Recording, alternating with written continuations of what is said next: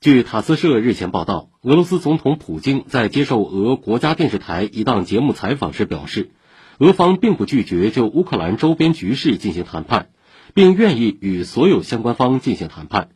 这也是短短四天内他第二次发出类似表态。